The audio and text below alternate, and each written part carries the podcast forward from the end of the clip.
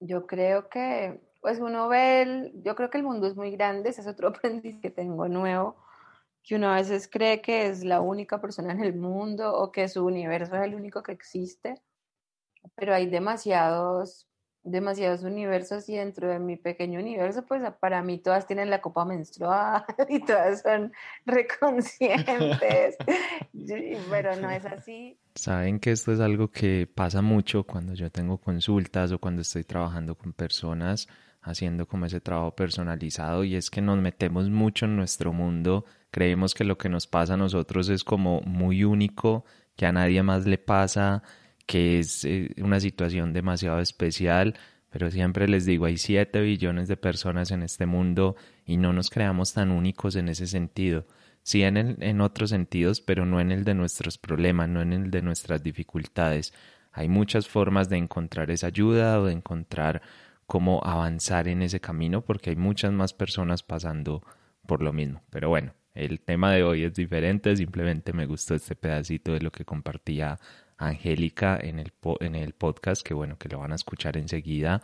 Esta es la segunda parte, la primera la publiqué el lunes y hago hoy la misma advertencia o pido las mismas disculpas porque mi audio definitivamente no quedó bien.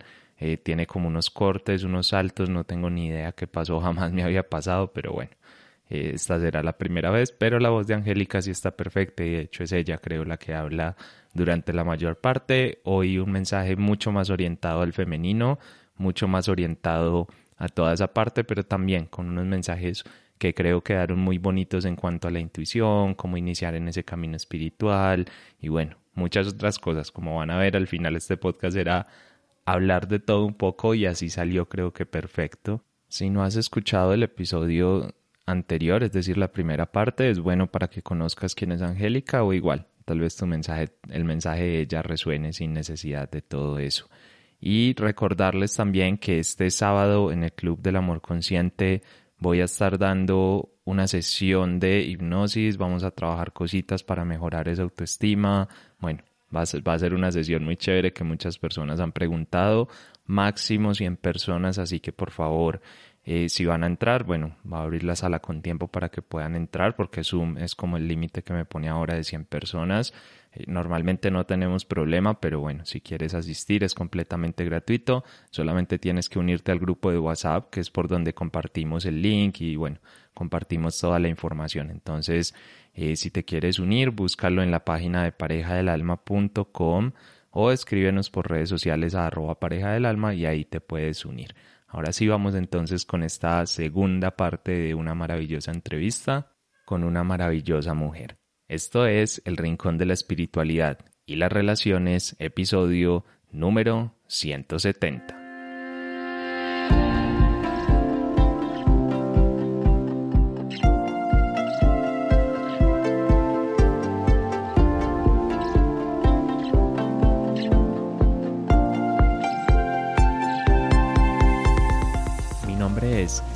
Ace y estoy convencido de que puedes y mereces conectar con el amor Vivir tus relaciones en armonía debería ser lo normal. Por eso, creé este rincón de la espiritualidad y las relaciones, el espacio donde, sin fanatismos ni religiosidad, ponemos los grandes conceptos espirituales al servicio del amor. Te cuento, episodio a episodio, cómo es que yo lo he ido logrando y la forma para que cualquier persona pueda hacerlo también. Información, talleres, webinars, charlas, lo que quieras. Hay miles y gratis y, mm. costosas y de lo que quieras y libros. Eh, pero llega un punto en el que, a ver, siempre le digo a las personas, empieza por explorar de todo para saber cuál es tu camino, pero cuando encuentres no, quédate en un solo camino. Eh, la pregunta sería, bueno, y te lo pregunto desde tu experiencia en las mujeres y todo lo que has trabajado, digamos, ¿cómo hace para identificar esa herida o ese camino por el cual decir, hey, eh, por acá, por acá es la cosa, por acá me voy y, no, y no quedarte como en ese saltar de un montón de conocimientos y de cosas. Para mí todo es propósito, es la intención, ¿no? Es, como el poder de la intención. Em, y hay algo que estoy aprendiendo yo, esto, esto lo estoy aprendiendo yo, me, lo estoy, me estoy educando en esto eh, y cada día me doy cuenta de que sí, que es así y es la lentitud yo creo que estamos, somos muy rápidos, o no sé si es ansiosos, si es rápido, o vivimos en unas, en, como en un mundo muy acelerado, y eso es lo que nos obliga como a consumir, consumir, consumir, consumir, y lo hacemos en todos los niveles. Entonces, para mí, la lentitud está siendo como una maestra, ¿no? Yo me doy cuenta que yo antes me enojaba, porque no sé si a vos te pasa, que uno crea unos mensajes increíbles, largos, completos, explicando toda la información y las personas te hacen las preguntas de lo que ya está ahí y uno es, contesté 100 mensajes iguales o terminas odiando al mundo entero. Y yo siempre decía, es que la gente es tonta, no lee, no sé qué. Y ahora no creo que la gente sea tonta y no lee, sino que la gente es muy rápida, muy acelerada. Entonces nos falta lentitud. O estoy dictando un taller y me están haciendo preguntas de lo que voy a decir en media hora, ¿no? Si no escuchamos, no vivimos en el presente, ahí caemos en esto de que uno dice mucho, hay cosas que uno dice mucho y escucha mucho, pero no las encuerpa, no, no se da cuenta de, de vivirlas. Yo creo que la lentitud es una gran maestra y es una maestría que deberíamos proponernos todos, hacer las cosas más despacio, hacer todo más lento, a tomarnos todo el tiempo del mundo para leer tres veces el texto que alguien nos mandó. Yo el otro día me quería comprar un taller, así como una gran consumidora, y si no hubiera, lo leí tres veces. A la primera vez me lo hubiera comprado, a la tercera vez dije yo, ¿qué estoy haciendo? Si yo acabo de adquirir un producto igualito a este, mucho más completo, o sea, y no lo he hecho, no lo he empezado. Entonces, eh, la lentitud para mí es el camino y es la gran maestra. Ser una tortuguita, una abuelita lenta, un abuelito lento, lea cinco veces lo mismo. A veces no leemos bien. A mí, si a mí me pasa que lo estoy haciendo, yo digo, claro, a las personas les tiene que pasar mucho más porque vivimos muy agitados. Claro, y más en esta época de modernidad, que cada vez yo siento que se dificulta más todavía esa lentitud porque todo lo queremos tener más a la mano todos estos medios virtuales y todo hacen, claro, que todo sea ya, que todo sea ya, ya, ya, y, claro, se vuelve más difícil. De hecho, me recuerdas porque yo al principio compartía muchas cosas de meditación porque la meditación fue mi, ha sido la gran maestra de mi vida, eh, de estos últimos años sobre todo y compartía muchas cosas, pero claro, la gente quería llegar y meditar una vez y como que ya, estoy, no sé si iluminado, en paz, ya encontré la razón de vida, yo qué sé, algo así. Y, y, yo decía, pues es que yo no tenía ese afán cuando empecé y yo creo que yo vine a entender la meditación después de un año de estar meditando todos los días. Apenas vine como a empezar a ver algo diferente, como a reconocerme dentro de ese proceso entonces yo dije, no, voy a, voy a dejar de compartir tanto de eso porque lo que tú decías, la gente lee, sino que, sino que ya, quieres el resultado o muchas veces estoy hablando de algo con alguien o pongo un mensaje eh, y les digo, bueno, primero es saber qué herida vas a sanar, o sea, tenemos que reconocer cuáles son tus patrones y tus heridas antes de sanar, porque pues, si no, ¿cómo vamos a hacer? De hecho, les digo, ese punto de conciencia es muy importante y las personas son impacientes, dicen como, como, ok, ok, ya entendí eso, pero ¿y cómo lo sano? ¿Y cómo hago? ¿Y cómo, y cómo hago esa, esa lentitud? Yo creo que es un mensaje y una invitación muy bonita, incluso para mí también, que a veces también soy ahí medio, medio con la cabeza para todos lados, de hecho. Yo creo que eso es, eso es, eso es un así un poquito, un poquito de todos. Bueno, cuéntame un poquito más, quiero explorarlo ya que estoy contigo. Eh, ¿Cómo ves el papel de la mujer dentro de esta sociedad, dentro de lo que se está viviendo ahora, como esa mujer moderna? ¿Tú cómo lo, lo entiendes o lo ves? Eh, Pues yo veo muchas cosas.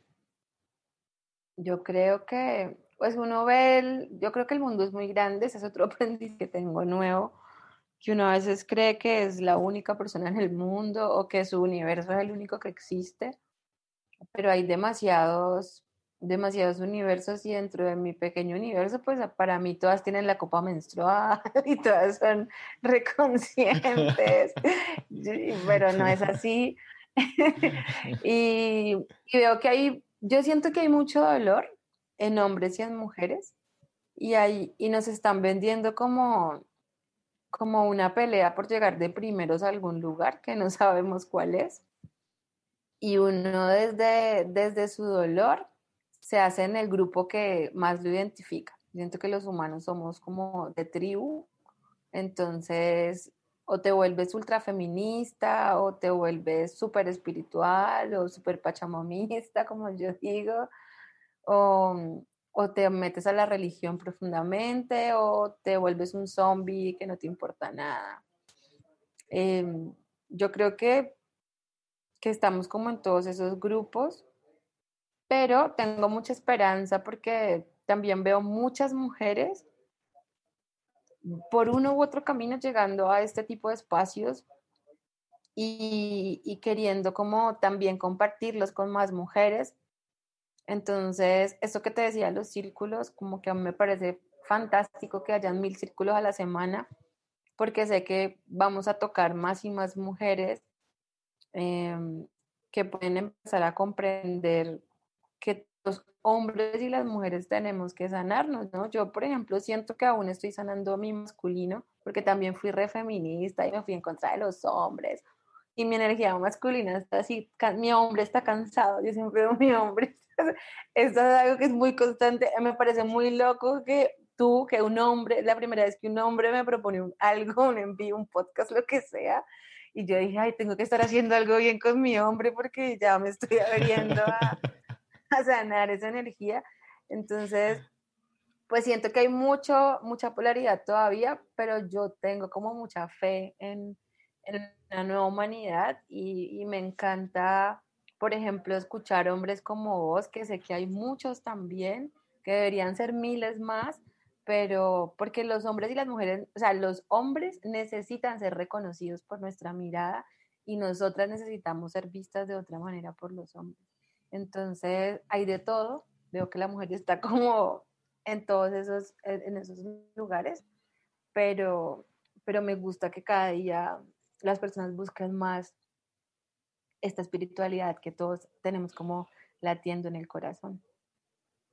Qué bonito, qué bonito ese mensaje y que dejas, es que sí, yo te lo pregunté en parte por eso, porque yo veo ahora que todo el tema del feminismo todo eso está como bien, está en un boom, ¿no? también, que, que yo no estoy en contra de eso, nunca estaría en contra de dignificarse y de que las personas se reconozcan, pero es cierto que en ciertos momentos todo ese movimiento ya lo que está haciendo es como, en vez de unirnos más como humanidad, como que nos está dividiendo, como que las tribus cada vez estamos más aisladas y no más conectadas. Y entonces ahí yo digo como, bueno, chévere el camino de dignificar y todo eso, pero ¿por qué tenemos que ir como a la guerra? O sea, ¿por qué tenemos que estar como peleando con el mundo, eh, todos con todos, aquí como quién gana, como tú decías, a ver quién llega primero. Y creo que, no sé, lo pregunté así, obviamente como todo, todas entrevistas por intuición, pues lo tenía en mis notas súper planeado, pero, pero me pareció chévere hacerte esa, esa pregunta. Bueno, hubo algo que dijiste ahorita que también, esto es pura curiosidad, así a modo, modo chisme, que, yo soy súper curioso con el tema de la copa menstrual. A mí me parece muy bonito, pero obviamente yo no entiendo eso sino a nivel, eh, digamos, de ecológico, de ese tipo de cosas, pero yo no sé si para la mujer realmente el tema de la copa menstrual como tal, más allá del tema medioambiental y todo eso, tiene alguna otra implicación o tiene como algo más allá o es simplemente como por, por medio ambiente. No, yo creo que hay, hay algo que es previo al medio ambiente. Primero yo quiero aclarar algo de la copa. Además de la copa, hay otras alternativas, ¿no? No es la única están las toallitas de tela, hay calzones, hay panties para la menstruación, hay esponjas marinas para la menstruación. Eh, y el primer motivo por el que una mujer debería buscar otra opción es por salud. Hay mucha información en internet para que las personas que escuchan esto puedan googlear sobre los componentes que tienen las toallas y los tampones. Tienen, las toallas tienen incluso asbesto, que está prohibido en la construcción tiene es dioxina. Es cancerígeno. Tienen, o sea, si tú ves, investigas que tienen las toallas, te desmayas. Las toallas tienen dioxina, que la dioxina nos hace sangrar más. Es una de las primeras cositas que uno nota cuando, se, cuando cambia a la copa, que es como la única alternativa que tú puedes medir y ver como la cantidad real de tu sangrado. Y es que como, yo no, o sea, me falta sangre porque es como muy poquito frente a lo que te pasa con las toallas y tampones, ¿no? Entonces, mira que muchas mujeres, yo que he tenido tantos pacientes, no siempre pasa, no a todas les pasa, pero algunas se curan de miomas, se les va los cólicos, mm, se curan de ovario poliquístico, porque las toallas y los tampones tienen muchos químicos que a la larga son muy malos y que muchas mujeres, mira, yo vivo en el campo, yo te contaba eso, y yo acá vine a evangelizar con la copa menstrual porque todas vinieron a contarme, mis vecinas, que, no, que les hacen daño las toallas, que les dan mucha alergia, porque son mujeres que comen completamente orgánico, porque son campesinas, entonces con lo químico no, no es la misma relación que, ten, por ejemplo, cuando uno vive en la ciudad, que uno ya tiene tanta contaminación que el cuerpo se adapta a esa contaminación. Entonces ahí es donde te das cuenta de que estas vainas realmente son muy tóxicas para la salud de la mujer, son muy dañinas y ese es el primer motivo, la salud. El segundo motivo pues es ecología, obviamente es menos basura mm, y económicamente también frente a la copa, que es como el, el producto que más tiempo dura, dura 10 años, pues son 10 años en que no estás comprando nada. O sea, los, las, las, ganancias, o sea, el ahorro es como de 3 millones, casi 4 millones de pesos, cuando uno hace pues como los cálculos de lo que dura una copa frente a lo que comprarías durante esos 10 años. Entonces, esos son como las, los motivos por los que una debería buscar otra alternativa que a una le venga bien, ¿no? Y explorar esas alternativas porque hay varias. Mm, qué bonito, no sabía esas otras alternativas, es decir, conozco el tema de la copa por, pues sobre todo por mi pareja, ¿no es cierto? Pero, pero no sabía que había más alternativas y más cosas, pues aparte, aparte de todo eso. Y qué bonito, obviamente, cuidarse y amarse, porque yo creo que al final se trata de eso, se trata de, bueno, eh, ¿qué estoy haciendo yo con mi cuerpo? O sea, no es simplemente un tema de comodidad, como de, igual la copa, yo sé que es subcómoda, pero pero no es simplemente un tema de lo fácil, o sea, como las toallas las venden allí en la esquina, es lo de toda la vida y ya, y, entonces no me tengo que preocupar por nada más y hago lo de siempre. Eh, no sé, si, si hay una mujer que de pronto os diga como, eh, voy a investigar esto, no lo tenía muy en cuenta lo de la copa o algo, eh, tú tienes como una, no sé, recomendación o algo así. Yo he visto algunas mujeres que dicen que no les gusta mucho el tema de que, a ver, en algún momento se van a van a estar en contacto con el sangrado o algo así, pues si toca lavar y todo eso. Eh, no sé si tienes como alguna recomendación para esas mujeres o alguien que tenga como esa duda por ahí. Pues lo más importante al momento de buscar la copa o de, o de querer empezar a investigar o de comprarla es que les hagan una buena asesoría y que se den cuenta que están comprando algo que va a ir a su vagina. Entonces, hay muchas copas no todas las copas chinas son malas, pero hay muchas copas que no están certificadas. La mayoría de esas copas son chinas, por eso no quise hacer la advertencia que no todas las chinas son malas. Hay chinas que están certificadas y que son buenas, pero a veces se compran algo muy económico, ¿no? Compran copas de 25 mil pesos, de 20 mil pesos y que no están certificadas y que no son buenas, entonces tienen una mala experiencia con la copa y nunca más la quieren volver a, a dar otra oportunidad. Entonces, si te vas a ahorrar 10 años de, de productos de higiene femenina. Eh, creo que la invitación es a que hagan una inversión. Las copas más costosas del mercado rondan entre los 80 y los 100 mil pesos, que realmente no es un montón de dinero eh, frente a lo, que, a lo que va uno a ahorrar. Y si uno no tiene como esa, esa disposición, pues uno ahorra durante un tiempo para poder tenerlo. Lo importante es tener una buena asesoría eh, porque la asesoría es donde se van a sacar todas las dudas de me voy a manchar, cómo me la pongo, cómo me la saco, eh, qué hago si voy a un baño público, bueno, todas las preguntas que hay respecto a la copa. Hay muchas mujeres que hablan solo de la copa, entonces yo cuando la compré, que fue hace uh, como más de 10 años, me había leído, me tocó leerme blogs españoles porque era donde más venta había de la copa pero hay muchos blogs, hay muchas mujeres contando experiencias buenas y experiencias malas. Y el uso de la copa es único, o sea, lo que cada una vive, cada una se la aprende a poner de una forma, se la aprende a sacar de una forma. Em, si da asco, pues es posible porque hay mucha, hay una impresión muy negativa de la menstruación sobre las mujeres. Entonces, es válido y sí, quizás en algún momento al intentar ponerlo, sacarla, vas a entrar en contacto con la sangre, pero creo que es una oportunidad para reconciliarnos con, con una parte de nosotras que es muy bonita, ¿no? A veces nos dan menos asco los fluidos de otras personas eh, que nuestra sangre menstrual, que pues no es nada del otro mundo. Entonces es una oportunidad también para amigarse, pero lo más importante es estar bien asesorada y acompañada, aprovechando que así como hay muchos círculos, hay muchas mujeres eh, vendiendo la copita. Sí, cada vez más y yo sé que con muy buenas asesorías y con muy buenos espacios por ahí para aprender de todo eso. Yo quería tocar el tema no solo para que se compren la copa menstrual, que también, o sea, me parece súper chévere, eh, sino por lo que dijiste al final y es ese tema de reconciliación, es ese tema de no creer que hay partes de nosotros malas, que hay partes de nosotros que nos sirven, como la sangre de la menstruación, por ejemplo. Sí, a ver, entiendo que no, no te emocione, pero, pero no, no debería ser así. Al final es una parte tuya como cualquier otra y pues ahí no hay, no hay ningún misterio ni nada extraño, nada extraño que, que verle ni sentirle. Eso es simplemente algo más, una función corporal que además pues es un proceso natural muy bonito de las, de las mujeres. Entonces, gracias por compartirnos ahí ese, ese mensajito tan chévere. Y bueno, a ver, si una mujer quiere como dice, bueno, esta, esta mujer me convenció, me gustó lo que decía, me gustó todo esto, eh, me encantaría iniciar mi camino de sanación o explorar mi camino de sanación a través de la arbolaria, de, bueno, de todas las cosas que tú compartes.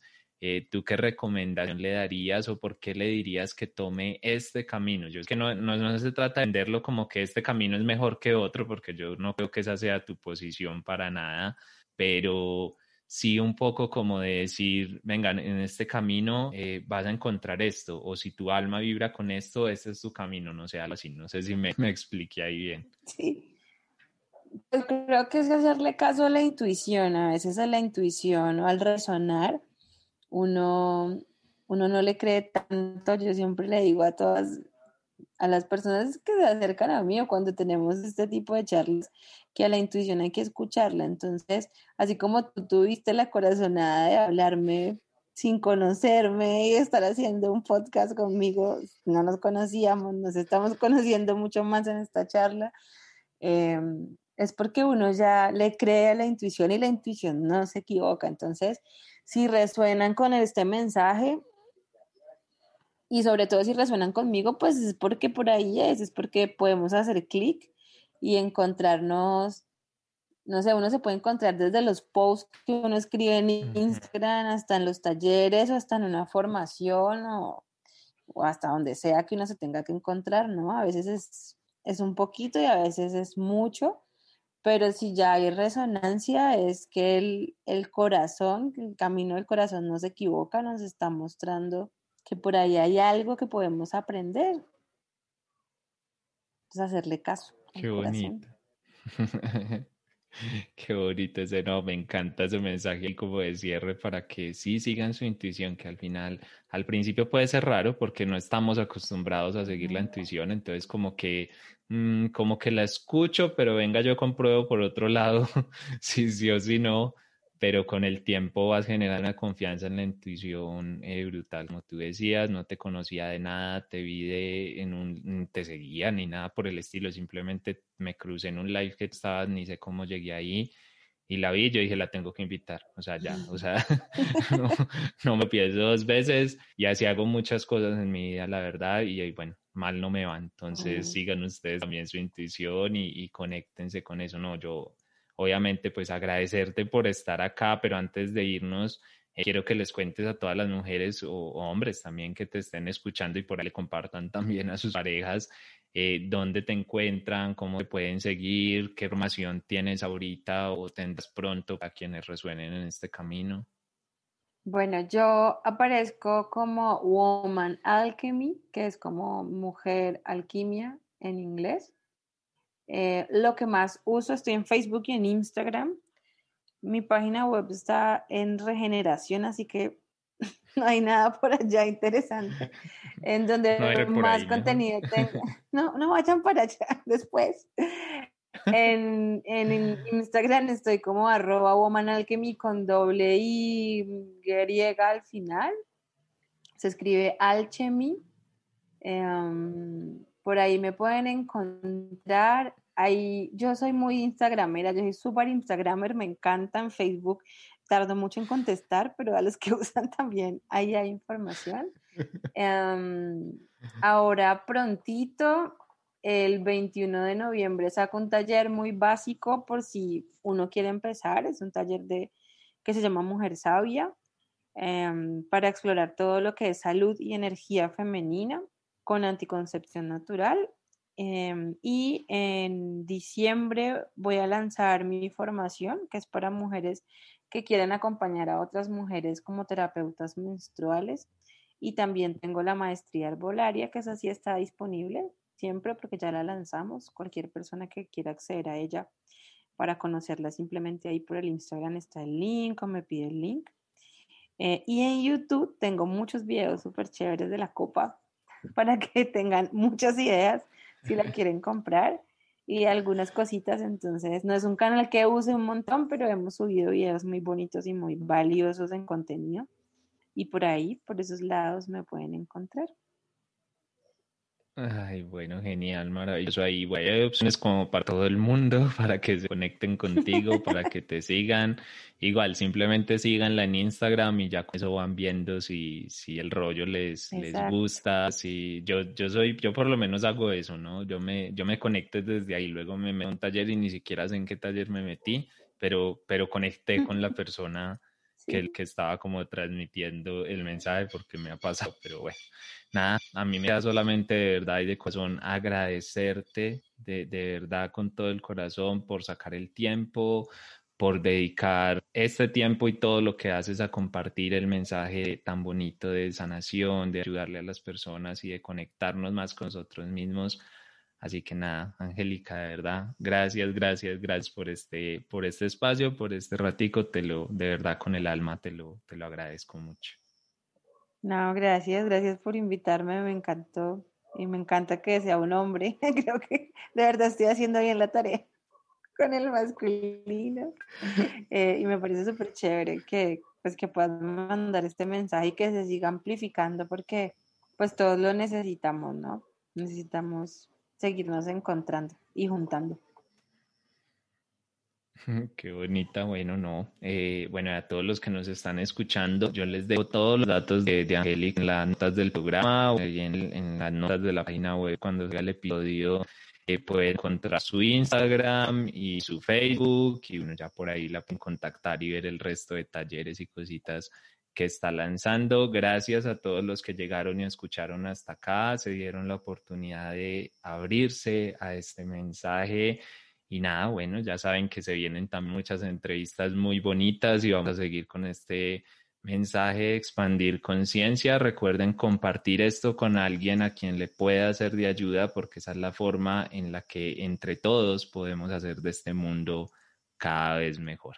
Un abrazo, nos escuchamos el próximo lunes o miércoles, depende de cuándo escuches esto con un nuevo episodio y un abrazo y que tengan un muy, muy feliz día.